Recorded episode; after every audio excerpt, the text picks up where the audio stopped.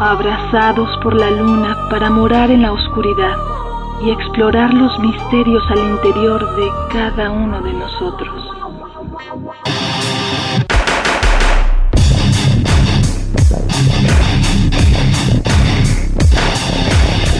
Carpe Noctem. Hola, ¿qué tal? Muy buena luna, sean ustedes bienvenidos a Carpe Noctem, noche de jueves, madrugada de viernes. Y pues les seguimos mandando saludos a Celsin, sigue sin podernos acompañar. Eh, bueno, ya, ni decir lo que en su familia acontece, esperemos que su mamá mejore. Le mandamos un beso, un abrazo y las mejores vibras. Y pues la que nos acompaña esta noche pues es Gabriela Frías. Eh, Gabriela Frías Villegas, así la conocemos, la encontramos en internet, como te decimos Gaby. Sí, sí, Gaby está bien, todo el mundo me dice Gaby. Perfecto. Eh, con ella, bueno, ella es, vamos a platicar con ella un poquito de lo que hace, pero ella es cuestión de ciencias, cuestión de matemáticas, pero también le encanta todo lo que a nosotros nos, nos concierne. Entonces por ahí ha tenido varias cosas donde se mezcla la ciencia con la ficción, pero en la realidad.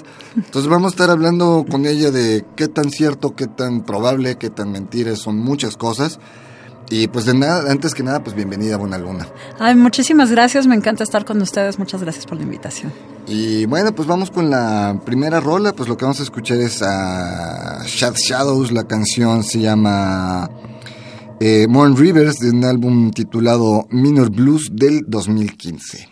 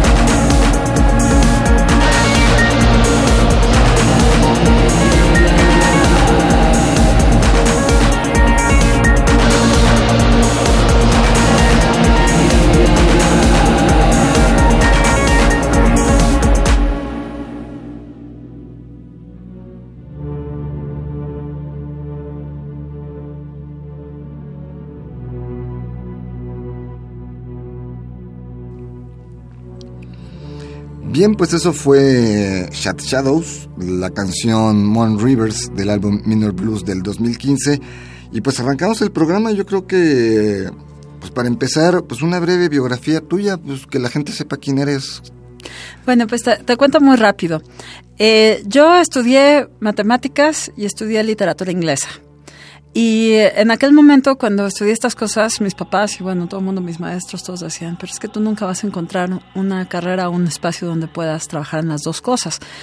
Y lo encontré ya hace ocho años, fue el Instituto de Ciencias Nucleares de la UNAM, donde soy jefa de comunicación de la ciencia y entre otras muchas cosas, pues escribo sobre ciencia con elementos literarios. Eh, desde entonces, pues he hecho muchas cosas con el instituto, hemos hecho muchas este, acciones de comunicación de la ciencia, pero tal vez mis preferidas son las que tienen que ver con la literatura y la ciencia y el arte y la ciencia. Entonces hemos trabajado ya con muchos escritores, haciendo, este, pues tratando de hacer, por ejemplo, ciencia ficción y ciencia y con varios artistas contemporáneos para hacer acciones de arte y ciencia. Por ejemplo, una que fue muy bonita en la que participó el instituto fue que nueve artistas y un científico, que, el director de nuestro instituto, Miguel Alcubierre, se subieron a un avión ruso para simular gravedad cero. Ya sabes que el avión sube, baja y cuando baja, pues la gente flota como si estuviera en el espacio, para crear obras artísticas en, gravedad cero, todas asesoradas por un científico. Entonces no es lo mismo, por ejemplo, una de las obras de, Ale de la Puente era una piñata, había que romper una piñata en gravedad cero y cuando uno lo hace eh, aquí en la Tierra, este, pues uno le pega la piñata y se rompe. En gravedad cero, uno le pega la piñata y sale para el otro lado. O, por ejemplo, uno muy bonito que era un reloj de arena de la de la puente también. Aquí un reloj de arena sirve para medir el tiempo, lo volteas y va cayendo la arena y entonces sabemos cómo va transcurriendo el tiempo. Pero en gravedad cero, la arena flota. Y entonces aquí hay una serie de preguntas lindas, ¿no? ¿Qué pasa con el tiempo en gravedad cero, etcétera? Digamos que es algo como la literatura, la ficción científicamente comprobada. Pues mira, estamos trabajando un poco en eso, en los puntos de contacto entre la ficción y la realidad científica. Nosotros nos gusta decir que la ciencia, la realidad, ya alcanzó la ficción, porque muchas veces las cosas de ciencia que se están haciendo hoy en día ya van más allá de lo que cualquier escritor se pudo haber imaginado, ¿no? Cosas como la inteligencia artificial, cosas como la genética, cosas como, bueno, ya se está hablando, por ejemplo, en la ciencia de multiversos, de que tal vez hay muchos universos, no solo el de nosotros, y pues nosotros como vivimos en este no podemos ver los otros, pero tal vez están por allá afuera, ¿no? Etcétera. Entonces, son cosas muy impresionantes que, que ya están a la vuelta de la esquina, un poco como en la serie esta de Black Mirror, no sé si la has visto, que en las que ya pues se, habla de, de, las implicaciones de cosas como el internet, como los drones, este, etcétera, etcétera. Pues un poco así, nosotros estamos viendo qué está pasando ahora en la ciencia y, pues que es muy impresionante, ¿no? Y entonces jugar un poco con estas ideas de qué tanto es cierto esto que ha aparecido en la ficción o qué tanto la ciencia ya se adelantó a la ficción. Sí, porque en ese aspecto, por ejemplo, los autores clásicos como Julio Verne, ¿no? O sea, nos relataban cosas que en su momento parecían imposibles y que hoy son más que una realidad y de hecho realidad desde hace 50, 80 años, ¿no? Los submarinos, los aviones, el viaje a la luna, todo esto que, que, que, que Verne nos puso y, y dimos el ejemplo de uno, porque como él hay muchos más, ¿no? Y ahorita que decías la, la serie Black Mirror, también recordé la de Touch, Ajá. No, que también se me hace muy interesante. A lo mejor los capítulos pueden ser un poco monótonos, todo el rollo, pero no dejan de tener una cuestión extremadamente interesante de este niño autista y los números, ¿no? y eso es, es, muy interesante que menciones esto, eh, porque hay varias novelas de, de, niños con autismo. Por ejemplo, también hay otra del, del episodio del Perro a la Medianoche, no me acuerdo cómo se llama, que también es una obra de teatro, y muchas otras así, de chicos que tienen autismo y que tienen una habilidad muy particular para las matemáticas. O sea, de hecho, hay muchos, este, yo, yo que estudié matemáticas, pues me tocó eh, estar cerca de algunas personas que eran verdaderamente geniales para esto y que tenían rasgos de autismo, ¿no? Eh, muchas de esas cosas son ciertas. Hay gente que tiene una habilidad extraordinaria para esto y, y no solamente eh, en casos como este, sino también, bueno, hablábamos de otras series, ¿no? Como CSI, que también este, han desatado la imaginación del público porque todos dicen, bueno, de verdad se podría resolver un crimen así. Yo he hablado con gente que está trabajando, por ejemplo, en el área de ciencias forenses en la UNAM y les hice la misma pregunta. ¿Sería posible que nosotros ya pudiéramos, este, no sé, tomar el ADN de una muestra, este, de, de, no sé, un cabello, lo que sea, de una escena del crimen y resolverlo? Y me decían, sí, muchas de esas cosas pasan. Lo que no pasa son las oficinas brillantes negras, porque nosotros tenemos que tener mucha luz en un laboratorio para poder investigar esto. Y en cambio aquí pues hacen estas cosas como muy raras, que están todos en obscuridad, en unos edificios muy bonitos. Bueno, en realidad no es así, pero la ciencia ya llegó a ese punto, efectivamente. Bien, vamos a, otra, a otra rola y, ya nos vamos adentrando a, este tema. Eh, escogimos a, bueno, pues In the Nursery, es una gran banda clásica, la canción Sense del álbum Sense del 2000, ya que estamos hablando de sentidos y contrasentidos, pues creo que viene un poco ad hoc este tema.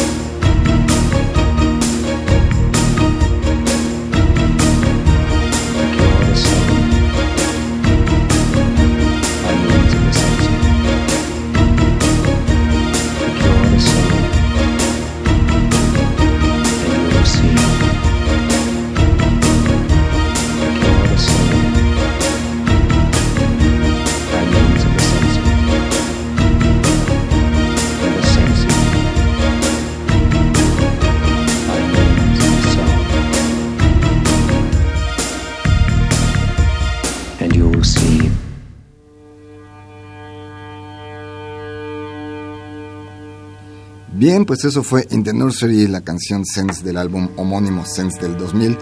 Y seguimos platicando con Gabriela Frías, con Gaby, sobre pues la ciencia y pues, la ficción. La ficción en la realidad. ya no tan ciencia ficción, sino más bien en la realidad. Y bueno, pues eh, hace unos años eh, tú pues, tuviste un poco, bueno, yo me encontré información donde están hablando sobre Alicia, el País de las Maravillas y, en una cuestión matemática. A ver, cuéntanos un poco de esto. Este, bueno, como muchos de ustedes saben, Lewis Carroll fue matemático, aparte de escritor.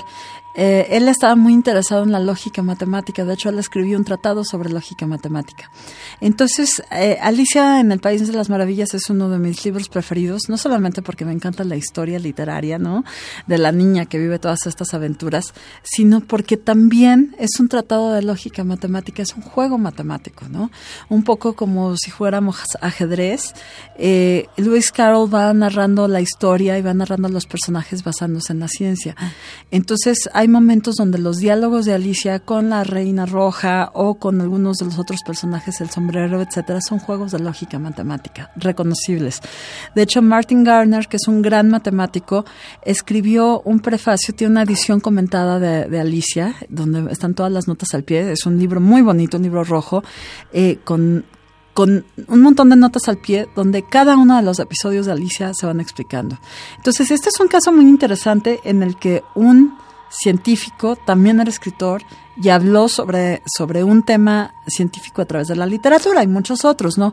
Hay, hay este, muchos otros científicos que han hecho ficción, por ejemplo, Isaac Asimov, este, que también escribió muchos eh, libros, muchísimos, un gran, eh, un autor muy prolífico, libros eh, de ciencia ficción sobre cosas que podrían pasar en el futuro. De hecho, algunas de las cosas que predijo, de algún modo, Isaac Asimov en sus libros se volvieron a en realidad. Por ejemplo, los videochats, que ahora cualquiera puede abrir Skype y hablar con alguien que está del otro lado del mundo, pues eran cosas que ya aparecían en los libros de Isaac WhatsApp creo que lo hace, ¿no? Las videollamadas. Las videollamadas, y en aquella época, digo, hace 20 años era impensable, ¿no? Y ahora, pues, cualquiera lo pone y uno está, en, no sé, incluso en diferentes lugares de la ciudad o en otro país, ¿no?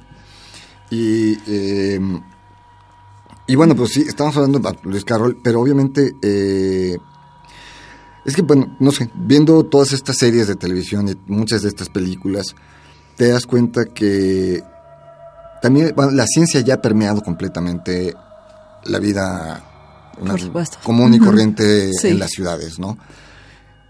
Más de lo que nos damos cuenta. Mucho más. Y creo que fue una cuestión lógica, o más bien la había permeado desde el principio y hasta ahora nos estamos dando cuenta de que ahí está la ciencia, de que ahí está la matemática, hasta en un eh, semáforo peatonal, el minuto que tienes para cruzar la calle, ¿no? Claro. Y la velocidad en la que pueda venir un vehículo y que puedas cruzar, sin, no sé, todo este tipo de cuestiones.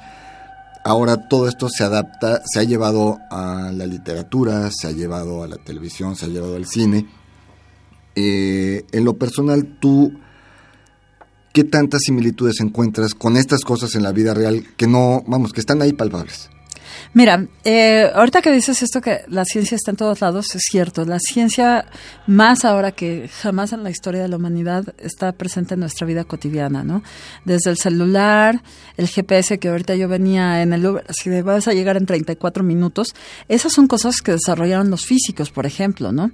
Eh, una cosa muy interesante es el Internet se desarrolló en el Centro Europeo para la Investigación Nuclear, bueno, el World Wide Web más que el Internet, eh, para que los científicos se, se comunicaran entre ellos. Se mandaran información entre se ellos. mandaran información entre ellos. Ahora, ¿qué tantas similitudes veo yo entre la, la ficción, digamos, tal vez de ciencia ficción o de estas series que estamos viendo y la realidad?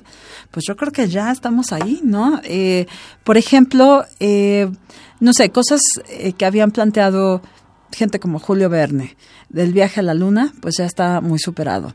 Hay algunos este, textos de ciencia ficción, por ejemplo, este, bueno, desde luego tenemos a Bradbury, pero después eh, la trilogía de Marte Rojo, Marte Azul, este, que, que, habla sobre la posibilidad de ir a Marte, o el libro de The Martian, que después se convirtió en película, ya está ahí, ¿no? Eh, de hecho, yo estaba viendo ayer en la noche una página de la NASA donde discuten la verosimilitud de varios elementos de este libro que efectivamente en un futuro muy cercano se van a hacer realidad en Marte.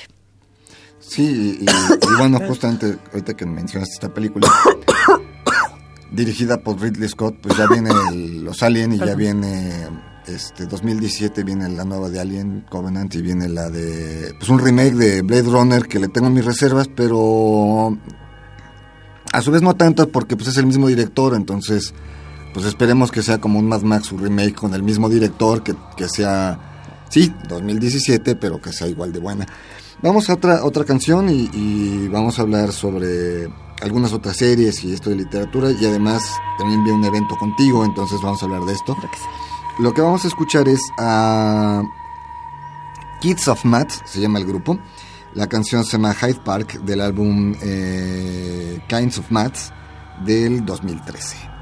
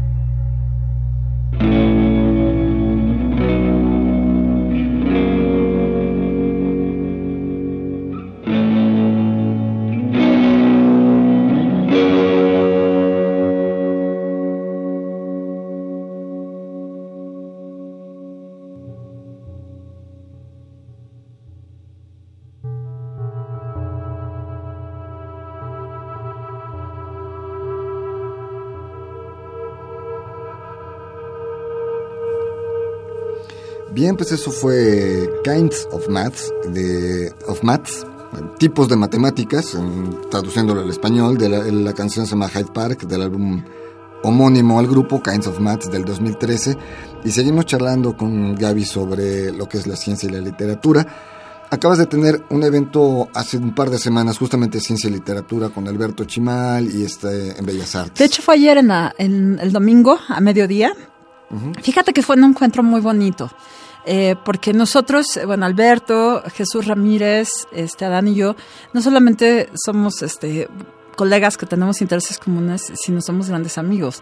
Y esto que hablamos en la mesa de ayer, los puntos de encuentro y desencuentro entre la ciencia y la literatura, pues es algo que platicamos cuando vamos a alguna reunión y, este, y estamos ahí, como decimos nosotros, nerdeando con esos temas. Entonces ayer fue muy bonito porque estuvimos hablando pues justo de, de todas estas cosas, ¿no? Por ejemplo, de las primeras novelas de, de ciencia ficción, la primera que se considera que es Frankenstein de Mary Shelley, que ya hay una novela gótica fabulosa, que, que es de mis preferidas, ya hablábamos de que en ese momento eh, la ciencia de la época permeó en la novela. Ellos estaban leyendo ella, eh, Lord Byron, Percy Shelley, que sería su marido, y John Polidori estaban reunidos en un castillo de vacaciones y iban a escribir una historia de fantasmas. Y entonces en ese momento estaban leyendo los libros de Erasmus Darwin, el abuelo de Charles Darwin, que estaba metidísimo estudiando cómo podía afectar la electricidad a diferentes cosas, entre ellas qué pasaría si uno le inyectara electricidad a un cadáver y lo reviviera. Y esa noche Mary Shelley, cuando- después de leer eso, tuvo un sueño, una pesadilla de un cadáver que se despertaba con electricidad y ahí creó Frankenstein, ¿no? Entonces, eh, entre esas y otras cosas estuvimos hablando de, cómo la ciencia, eh, este, este juego de la ciencia y la ficción, porque de pronto eh, se ve un poco como patito feo dentro del mundo literario a la, por ejemplo, la ciencia ficción o los géneros que tengan algo de ciencia pensando que son algo como medio barato. Y por otro lado, los científicos ven con cierto escepticismo que la literatura toma estos temas, ¿no? Entonces nosotros estábamos hablando justo de que se tienen que unir y hay ejemplos muy interesantes, ¿no? Ahora, por ejemplo, eh, tú hablabas de cosas como Blade Runner, eh, que es una de mis películas preferidas, me encanta, me encanta también el libro de, de Philip K. Dick. Y ahí, por ejemplo, se trata un tema muy interesante, la conciencia de las máquinas y la inteligencia artificial. Y también ya estamos muy cerca de eso, ¿no? Eh, yo hice una apuesta con Luis Lemus, que es un investigador del Instituto de Fisiología Celular, y él dice que en 30 años va a haber máquinas con conciencia. Yo le dije que todavía a lo mejor nos tardamos un poco más y él dice que ya estamos ahí. ¿No? Entonces, ese tipo de cosas ya nos están alcanzando, ya son una cosa que va a convertirse parte de nuestra cotidianidad. Y ahorita que artifi- eh, inteligencia artificial, pues ha habido películas recientes, eh, obviamente inteligencia artificial desde hace, que tendrá como 15 años, Sí, más o menos. sí, sí, sí. Este, acaba de haber otra con una chica, se me fue el nombre, donde al final el robot se les escapa, dejando a sus creadores encerrados en la nada y que no me acuerdo el nombre de la película. Eh, y ahorita está en cine otra, este, también de inteligencia artificial, donde pues el infierno se desata en el espacio y puede ser el final del, de la humanidad. No la he Sí. visto. Sí, Este, eh, es de esas creo- cosas que están apuntadas en ir al cine antes de que la quiten. No, y es que además uno va guardando películas. Fíjate que también esta pe- película de Hair, donde que es un sistema operativo del Mm. que se enamora un hombre y después pues el hombre está enamoradísimo de ella y ella le dice, no, pues yo estoy más interesada en, pues como todos estos cerebros electrónicos que andan por ahí, ¿no? Ese tipo de cosas ya no están lejos. Este, estábamos leyendo un reportaje hace poco en la oficina de un sistema, este, una aplicación, una app para celular en la que pues básicamente se simula una novia electrónica y los hombres pueden enamorarse de ella y hasta se están queriendo casar con ella. Y mira, justo de estos temas es de los que vamos a hablar en nuestro evento Ciencia Ficción Ciencial, que los queremos invitar en el Instituto de Ciencias Nucleares de la UNAM, 25, 26 y 27 de abril de las 10 de la mañana a las 8 de la noche. Y a nosotros nos gusta eh, hablar en grupos de científicos, escritores, artistas, filósofos acerca de la ciencia de punta, sus implicaciones. Y se llama ciencia ficción, ciencia, porque es un poco el juego de la ciencia en la ficción, la ficción en la ciencia, la ciencia en la ficción, este, cómo están todos estos puntos de, de enfoque. Y eh, justo este año se llama La realidad alcanza la ficción porque vamos a hablar, entre otras cosas, de inteligencia artificial, de multiversos, de los nuevos habitantes del ciberespacio, entre otras muchas cosas que creo que pueden ser muy interesantes para ustedes. Sí, por ejemplo, eh, Lucy, por ejemplo, esta película también es un tanto extraña. Sí. ¿no? Y estoy buscando aquí ahorita una do- donde está eh, Johnny Depp. Eh, este, Trascender, me parece que se llama. Que también es, es, bueno, pues es ciencia, para es la conciencia de un humano que muere y que se inyecta una máquina y bueno, hace una conquista completa al nivel que tienen que pues, cortar la luz en todo el planeta, ¿no?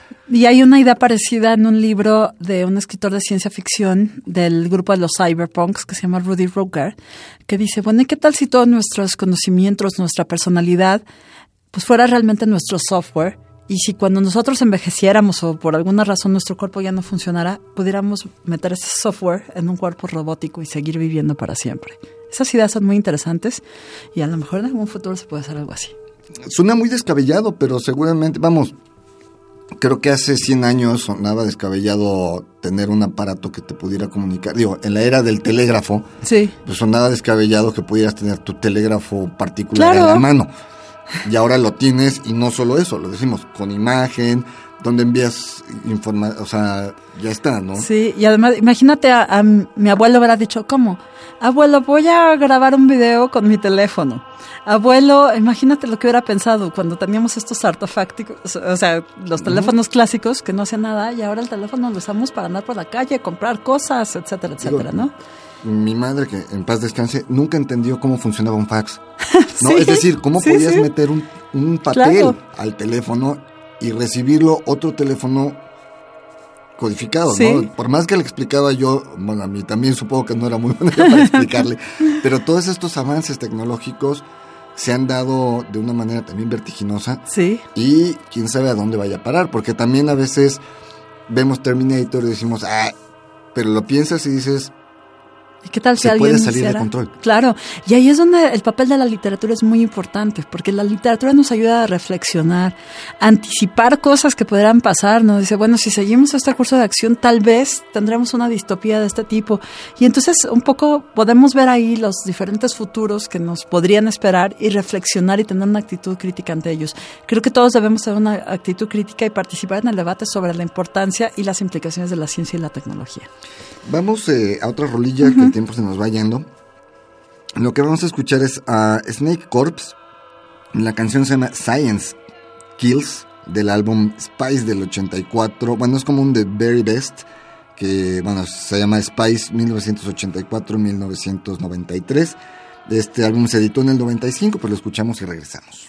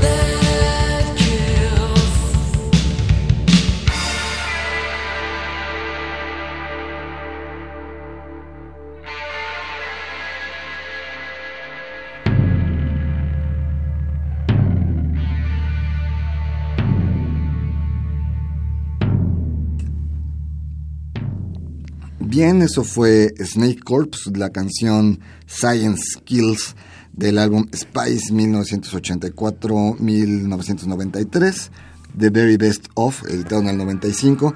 Y seguimos eh, charlando con Gaby sobre esto. Eh, ahora, vayamos, ya aterricémonos en, en- en la realidad, ¿no?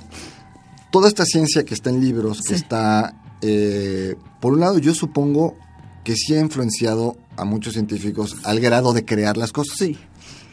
Mira, te voy a contar un caso, bueno, varios, este, pero hay uno que a mí en particular me gusta mucho porque lo he vivido muy de cerca. Eh, el director del Instituto de Ciencias Nucleares, Miguel Alcubierre, eh, se hizo muy famoso, es un eh, científico muy, muy reconocido, trabaja sobre agujeros negros, sobre gravitación.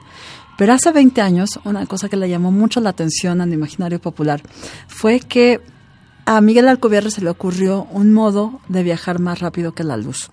Es decir, de acuerdo a las teorías de Einstein, nosotros no podemos viajar más rápido que la luz. La velocidad máxima del universo es la velocidad de la luz. Pero Miguel era fan de Star Trek. Entonces un día estaba viendo la serie y se le ocurrió pensar, bueno, si el Star Trek va tan rápido de un planeta a otro, ¿no sería que tendría que viajar más rápido que la luz? Entonces, pero esto violaría las teorías de Einstein. ¿Cómo podríamos desde la ciencia darle la vuelta a esto? Entonces él se puso a investigar y propuso un modelo que se llama la métrica de Alcubierre o el Alcubierre Warp Drive.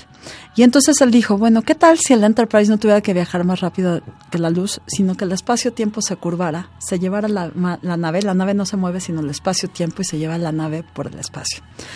Esto fue una idea que pues él hizo un poco por diversión y que al final eh, ha trascendido de muchas maneras en la cultura popular. De hecho, eh, hay una nave ahora en la flota de Star Trek, que es este, esta, se nombra a partir de Miguel Alcubierre. Grandes escritores de ciencia ficción, músicos, escritores, han hablado ya sobre la métrica de Alcubierre. De hecho, en, en muchas de las películas de ciencia ficción que salen ahora, donde hay algún extraterrestre que, que viene a la Tierra o que los mismos humanos están viajando, hablan de que viajan gracias al modelo de Alcubierre. Incluso gente de la NASA está tratando de replicar eso. Miguel dice que todavía no es posible, pero a mí me emociona mucho pensar que en este caso la ciencia ficción inspiró a un científico para eh, eh, proponer un modelo que tal vez después se haga realidad en, en un futuro, tal vez no tan cercano, pero tal vez funcione. Sí, porque, bueno, mencionaste el, el Enterprise, pero pues en Star, en Star Wars, Sí. pues, vamos, tienen esta, Claro. esta velocidad en Battlestar Galactica, Ajá. la tienen. Y, Claro. y bueno, también ahorita se me vino eh, Stargate. Ajá, con claro, todos sus claro, eh, claro. más y ya es Stargate Atlantis, Stargate Universe, etcétera. Todas las películas Todas que tienen estos viajes interestelares y, y verdaderamente es muy interesante pensar que la gente dijo, ay, esto tal vez, pues vamos a investigar otros modos de hacerlo, ¿no?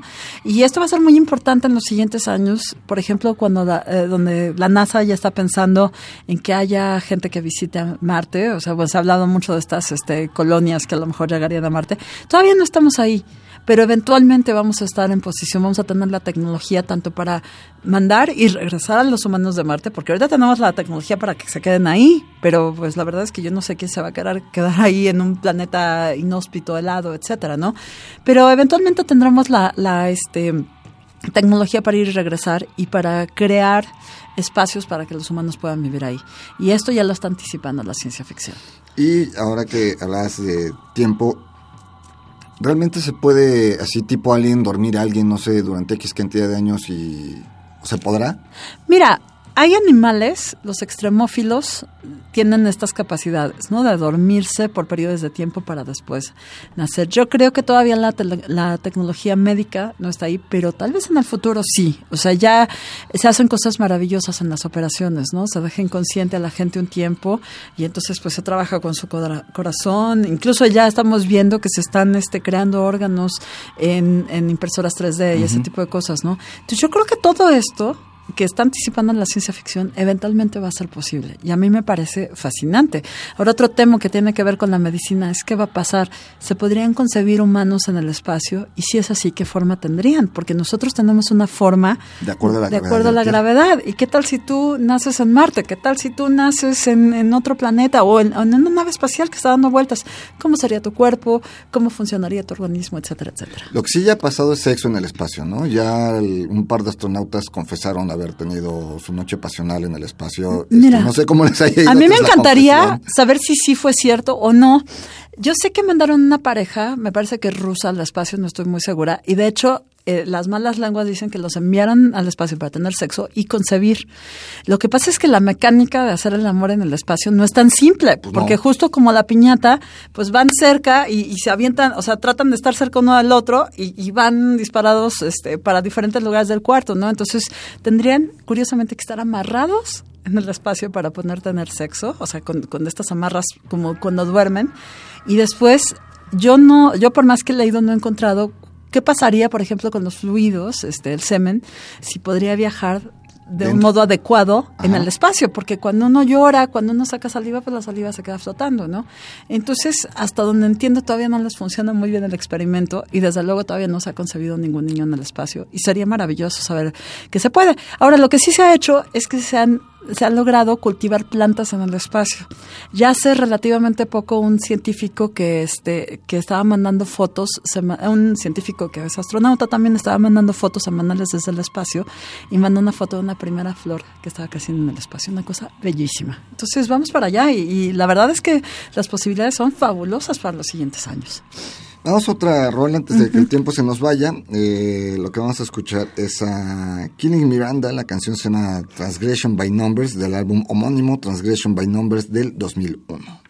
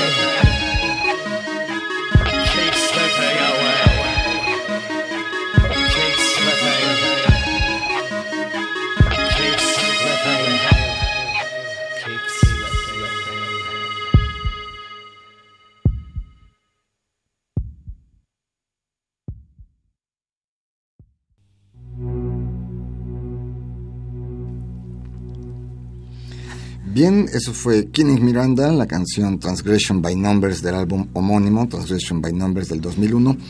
Y Gaby, el tiempo se nos está yendo. A ver, recuérdanos lo del evento que tienes la otra semana, lugar, horarios, contactos, todo esto. Bueno, eh, le- les quiero hacer una muy cordial invitación de nuevo a todos. Es entrada libre, el evento se llama Ciencia Ficción Ciencia. Tendrá lugar el 25, 26 y 27 de abril, de 10 de la mañana. Casi siempre terminamos tipo 8 de la noche. Vamos a tener científicos, filósofos, artistas, gente de muchas áreas platicándonos de cosas que tienen que ver justo con esto. ¿eh? Varios de los temas que yo traté ahorita son temas que se van a tratar allí en el, en el evento por expertos en diferentes áreas. Y este, bueno, es para todo el público, eh, definitivamente. La primera plática la va a dar el doctor Jorge Volpi. Él va a dar la plática este, pues, magistral inaugural sobre arte y ciencia. Va a estar Pepe Gordon, va a estar Fernan- Fernando Fernández Beff, va a estar también este eh, Francisco Hagenbeck, va a haber gente como Alberto Guijosa desde la ciencia, va a haber gente que está trabajando en webcomics, etcétera, etcétera, en el ciberespacio. Este, vamos a tener cosas sobre narrativas y videojuegos. eh, en fin, el programa es muy variado. El contacto, bueno, pueden ver el programa del evento que vamos a lanzar muy pronto en la página de internet, en la página eh, del Instituto de Ciencias Nucleares de la UNAM, en las redes sociales, Facebook, Twitter, se va a anunciar también en las redes sociales de la UNAM. Y quiero anunciar que este evento por primera vez, ya se ha hecho dos años, este es el tercero, pero por primera vez lo hacemos en colaboración con la Coordinación de Difusión Cultural de la UNAM, con mucho apoyo del doctor este, Jorge Volpi, entonces los quiero invitar porque va a estar especialmente padre este año. Bien, pues ahí está la información, digo, para que asistan, son cosas que son interesantes. Eh, para cierta edad, eh, digamos, para gente que nacimos en cierta década, son cosas que a lo mejor pueden ser un poco complicadas de entender. Y para los que tienen hijos, nacidos ya en los 2000, pues es una gran orientación. Sí, yo ¿no? creo que sí. Entonces, pues acudir en familia, Claro. ¿no? porque vamos a aprender todos eh, y después va a haber una puede haber buenas charlas de sobremesa en casa de los días Muchas. en los días subsecuentes Eh, va a ser una buena forma de un buen imán para jalar a, a la lectura de ciertos Claro. temas Y además, a- de, de- tanto de ciencia como de literatura, eh, yo creo que sí van a salir pensando en muchas cosas. Por ejemplo, vamos a tener una, una mesa que va a hablar sobre si Gattaca, la película de Gattaca, puede ser posible o no. Eh, científicos que están trabajando para tener ratones a control de mo- remoto con láser. Este, si todo sale bien, vamos a tener un robot dando una plática. Este, en fin, entonces yo creo que van a tener mucho de dónde platicar, mucho que preguntarse y yo creo que grandes y pequeños, este, yo diría que a partir de secundaria, incluso antes, pero a partir de secundaria ya pueden ir y hasta la edad que quieran, es abierto para todos.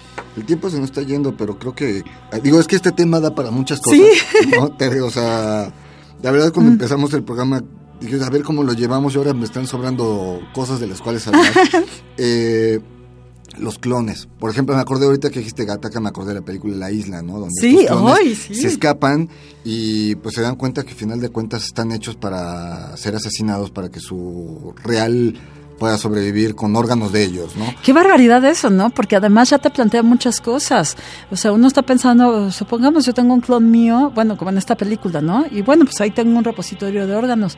Pero y entonces... mi reflexionario Mi personal. reflexiona, pero qué cosa ética tan complicada decir, bueno, pero es que esta es otra persona, ¿no? Y entonces a poco va a supeditar su vida a la mía.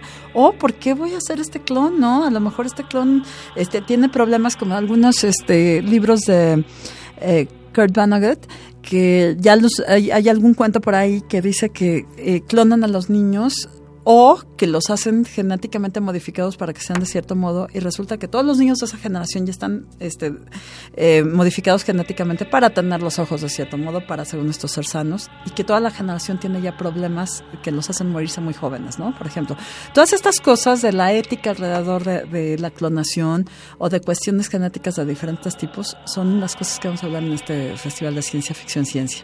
Y por cierto que en este mismo evento vamos a tener la primera feria de ciencia ficción y divulgación de la ciencia, una feria del libro. Entonces también vamos a invitar a la gente a que vaya a ver lo que llevan las editoriales para que se animen a leer sobre estos temas y a discutirlos. Ahorita, insisto, creo que te vamos a tener que invitar prontamente otra vez. Yo porque, feliz. eh, ahorita que dijiste genéticamente modificados, pues se te vienen a la mente películas como Hannah, ¿Sí? ¿no? O esta donde tienen como agentes especiales, como guardaespaldas, creados, ¿no? Y pues ya mataron a uno, pues ahí va el otro. O uno se da cuenta y se, le, se revela y vienen todos los demás en su contra, pero son gemelos, son exactamente iguales, ¿no? ¿Y qué cosas podrían plantear con esto, no? Este, y bueno, ahora que yo tengo una bebé de 10 meses, digo, híjole, y el- las cosas que le va a tocar ver, ¿no? Y también nosotros desde ahora debemos pensar, este, como sociedad, como padres y ya con los niños, ¿no?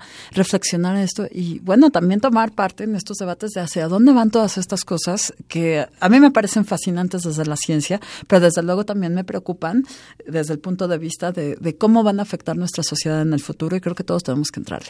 Sí, y los viajes en el tiempo, pues es otra, es otro tema también Ah, impresionante, ¿no? Bueno, ese te cuento de volada, que desde la física sabemos que podemos viajar en el tiempo hacia el futuro, pero no hacia el pasado, porque violaríamos las leyes de la física.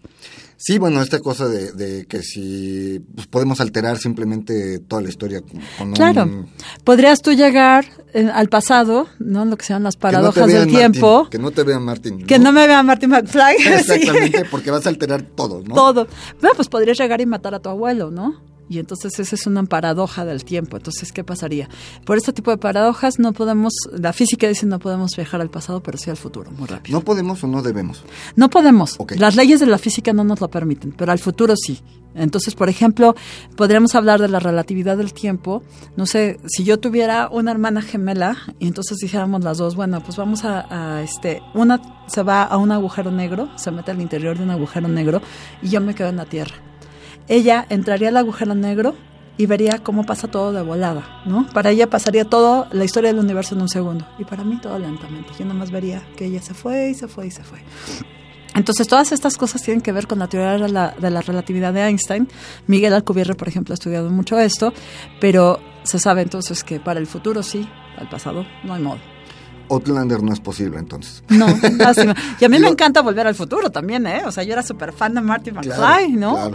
Y este, de todas las, las versiones, pero sí, lástima que hay cosas que la ficción este, anticipó que, que no se van a poder No se van a poder. Este, Después, pues te, te invitaremos a, a charlar sobre esto: viajes en el tiempo, cine, libros, demás. Uy, porque hay muchas encantada. cosas que son interesantes. Porque además soy súper cinéfila, entonces No, pues ya. este, después nos ponemos de acuerdo y te agendamos. Muchas Pues gracias. este, Gabriela Frías Villegas, conocida como Gaby para nosotros, muchísimas gracias por la visita. No, gracias. Este, la puerta abierta cuando quieran, ya lo saben, pues creo que tenemos muchas más cosas en común. Este, no sé por qué nos tardamos tantos años en, en contactarlos a ti. y a ya ver. nos encontramos, ya. Pero, pues sí, ya este programa está por cumplir 12 años. eh, eh, de hecho, está acaba de cumplir los 12 años apenas. Eh, pues esperemos que en breve estés de vuelta con nosotros. Encantada, muchísimas gracias. Pues ya nos vamos, por acá anduvimos, pues su servidor Sanón y Blanco, a nombre de Celcimi Kisly, un saludote y bueno, pues nos escuchamos la próxima semana. Mientras tanto, cuídense donde quiera que estén. Carpe Noctem.